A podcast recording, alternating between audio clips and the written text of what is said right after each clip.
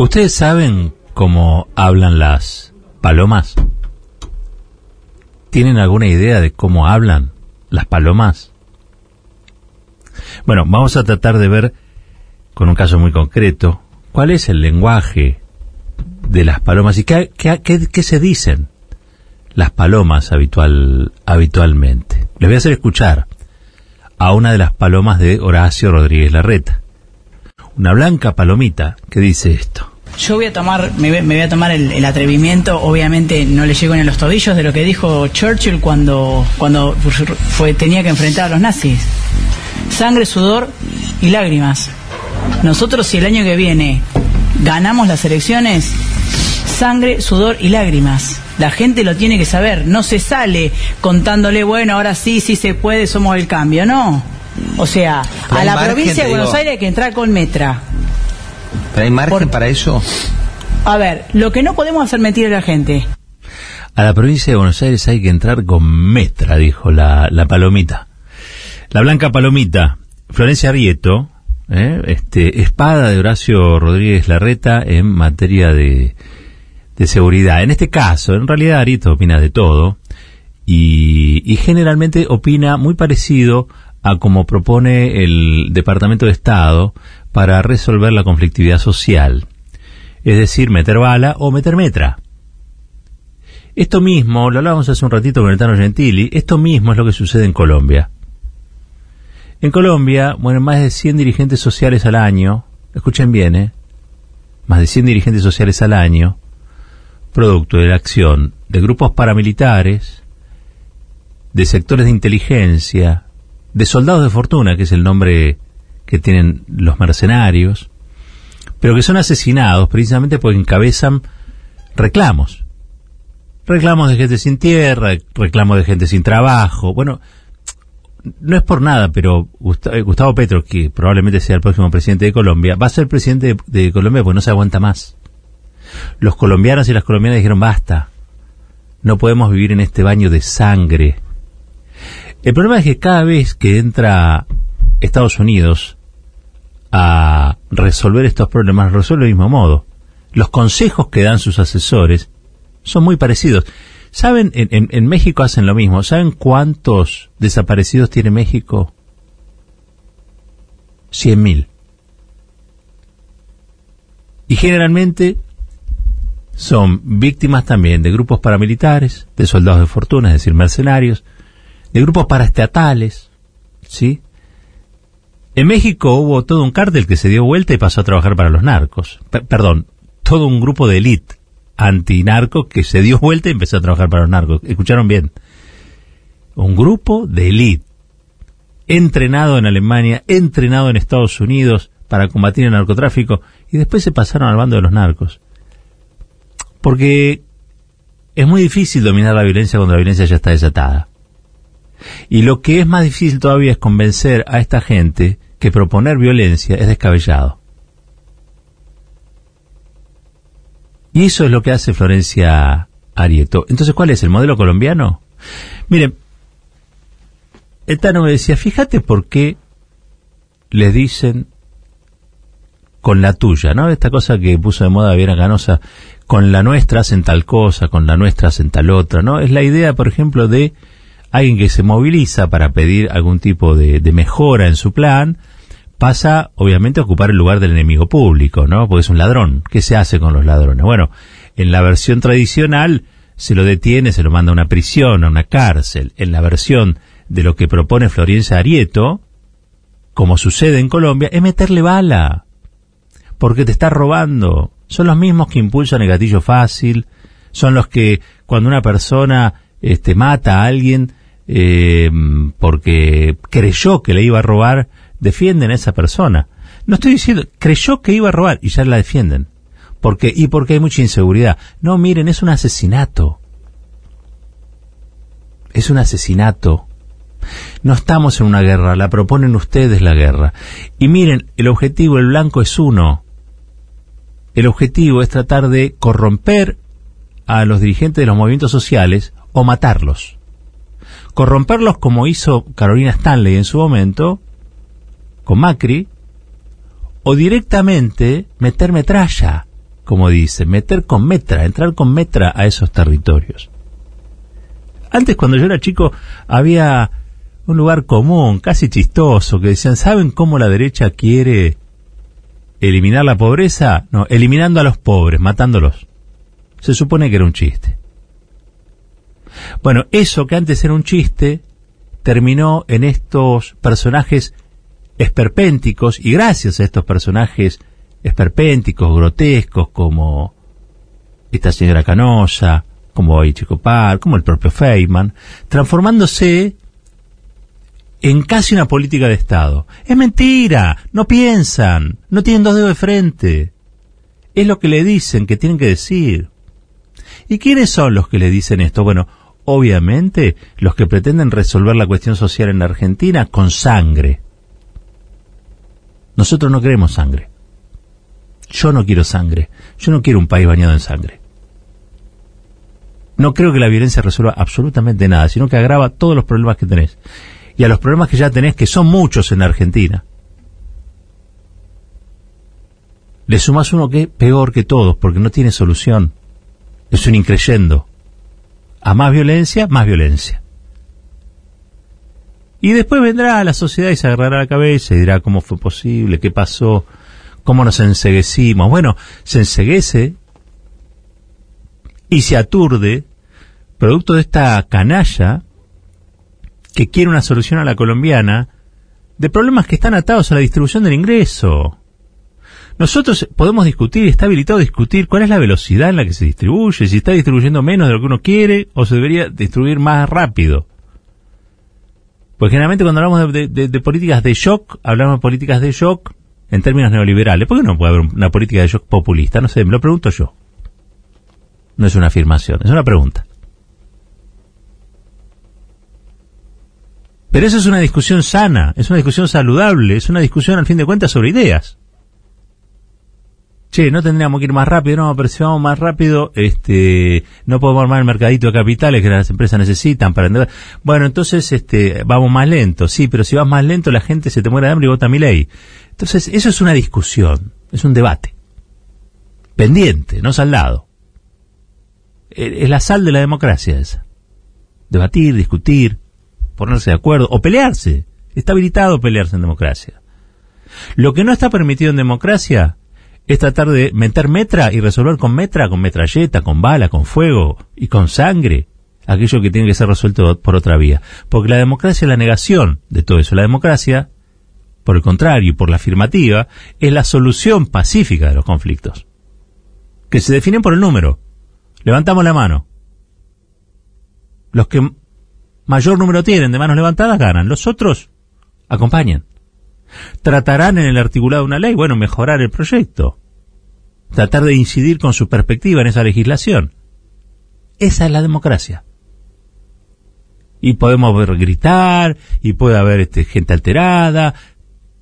Esa es la democracia. Hablar ya de sangre, hablar de metra, es hablar de otra cosa. El narcotráfico, el narcotráfico, es un problema enorme. Porque el, narcotráfico penetra allí donde se ha caído la familia. Penetra donde se rompe el tejido familiar y luego el tejido social y luego el tejido barrial. Yo le voy a dar un ejemplo que es un poco tonto. Si usted tiene una casa y la tiene pintada en el frente y viene alguien y hace un graffiti, y usted no, repinta, al otro día va a tener dos grafitis. Si usted enojado no repinta, al otro día va a tener tres. El vandalismo existe porque nadie se le opone al vandalismo. Si vos al vandalismo le pones un límite y ven que hay un cuidado por ese frente, probablemente pinten en otro lado. Esa es una regla básica de la convivencia para que las cosas estén bien, muchos queremos, tenemos que querer que las cosas estén bien. Si actuamos con desidia sobre lo que ocurre a nuestro alrededor, si actuamos con indolencia, con indiferencia sobre lo que pasa alrededor, las cosas se agravan, las cosas se rompen, nos volvemos el enemigo del otro, nos cargamos de resentimiento. Y hay motivos. Entonces, si los que tenemos dos dedos de frente caemos en la misma trampa que proponen los Milei, los Canosa, entonces pasamos a estar en, en muchos problemas. Pero uno, que es fundamental, el rencor, el resentimiento, el odio, nos agarra el corazón, nos lo exprime como una naranja y quedamos vacíos. No podemos permitir eso porque las familias se rompen, porque el tejido social se rompe, porque las personas se rompen. ¿Cuántos días duró la cantidad de pibes muertos por consumo problemático de sustancias envenenadas? Me acuerdo que la policía automáticamente allanó un montón de lugares, tanto en libertad. ¿Por qué entra el narcotráfico? Porque ese espacio de gente rota, de familia rota, de club social roto, de fábrica cerrada, de trabajo mal pago, eso, todo eso es un caldo de cultivo para que entre el narco, que trae plata. El narco trae plata. Y en muchos lugares el narco es el banco. En muchos lugares el narco es el que festeja y, te hace o te puede hacer festejar el cumpleaños. Todo eso sucede. Y sucede cuando no hay políticas públicas y no hay inversión pública para que eso no suceda. Cuando vos no repintás el frente de la casa, sucede. Cuando quieren correr al Estado de sus misiones fundamentales, el Estado tiene que estar para generar vivienda, cloaca, electricidad, servicios, buen transporte, tiene que estar discutiendo el Estado con estos privados voraces y codiciosos el salario mínimo vital y móvil, no sean degenerados. El salario mínimo vital y móvil tendría que ser algo que discutan, en todo caso los accionistas de una empresa, que digan, che, no le podemos pagar menos que esto a la gente, pues es una vergüenza. No, tiene que estar el Estado encima para decirle, mire, la verdad, esto es un país, si usted le paga salarios miserables, la gente no va a querer trabajar. No hay motivo, no lo alienta, pero aparte se me cae la economía, no tienen que consumir. Y sabes qué? Me entra el narco, entonces venden dos papelitos y creen que ganan más que el salario mínimo vital y móvil. Necesito que usted se comporte como un empresario serio y no como un villano de película. Y yo que soy Estado, déjeme que me meta ahí a ayudar a los pibes, a abrir la fábrica, a poner red de agua, a poner cloaca, déjeme hacerlo en paz. Y para eso tengo que cobrarle impuestos. Funciona así. Porque si no nos metemos nosotros, la gente que tenemos dos de frente, vamos a decirlo así, se mete en el arco. Y hay una racionalidad allí. ¿Esto saben quiénes nos denuncian? Los movimientos sociales. Los movimientos sociales dicen, en el barrio nos compite el narco. Nosotros somos la parte sana del asunto. Nosotros queremos organizar a la gente, armamos el merendero, le damos de comer, tratamos de que se organizan, los hacemos venir al centro para que protesten civilizadamente, protestan, tienen hambre. No saben cómo pagar las cosas, no tienen internet porque nadie cumple el decreto 690. No hay conectividad. No tienen plata para cargar la sube. Y necesitan una organización que los haga. Yo sueño con un país donde no exista todo eso, pero ¿saben qué? Lo mío es un sueño, no una tragedia, no es una pesadilla como propone Florín Sarieto. Yo no quiero que maten a los dirigentes sociales. No quiero que maten a nadie de los movimientos sociales. Quiero que cuando estén ahí los escuchen, que baje el ministro, se escuche y diga, muchacho, estamos haciendo lo posible. Y que vaya y se cruce al, Palacio de Hacienda, al, Ministerio de Economía, digo, flaco, tenemos que hacer algo. Y que se resuelva. Y tienen mi teléfono y me llaman y yo voy porque así de urgente es la necesidad de muchos y muchas en la Argentina. Fíjense cuánta gente se anotó para el refuerzo salarial. No importan las razones, ya está. ¿Qué vamos a seguir hablando? ¿De la pandemia durante cuándo? Existe, sí existe. Jodió muchísimo, muchísimo. Pero medio que ya está. Lo que pasa ahora es otra cosa. Y es que tenemos que volver a rehumanizarnos. Después de eso, de haber sido y estar durante dos años en la extrema supervivencia, tenemos que aflojar un poquito. Aflojemos con Darwin, muchachos. Volvamos a ser gente. Volvamos a pensar en el otro como en la patria. El otro no puede ser un enemigo. Estos discursos no tienen que entrar. Fíjense la tapa de Clarín de hoy, con esto cierro. Tapa de Clarín de hoy, se las leo porque es increíble. El 62% de los porteños hizo el censo online y se alarga seis días la toma de datos. Si quieren se lo doy vuelta y se lo comento de otra forma. El 62% de los porteños, que somos unos genios, hizo el censo online, pero por culpa del resto de las provincias va, a demorar seis días más la toma de datos. No es por culpa de que los otros son peores o mejores. No es que los porteños son geniales y la gente del interior no lo es. No propongas este sistema de debate y estos temas de agenda, Clarín, y no formulados de este modo. Decí y asumí que los porteños son los que tienen mayor conectividad porque ahí tenés concentrado vos tu monopolio. Decilo.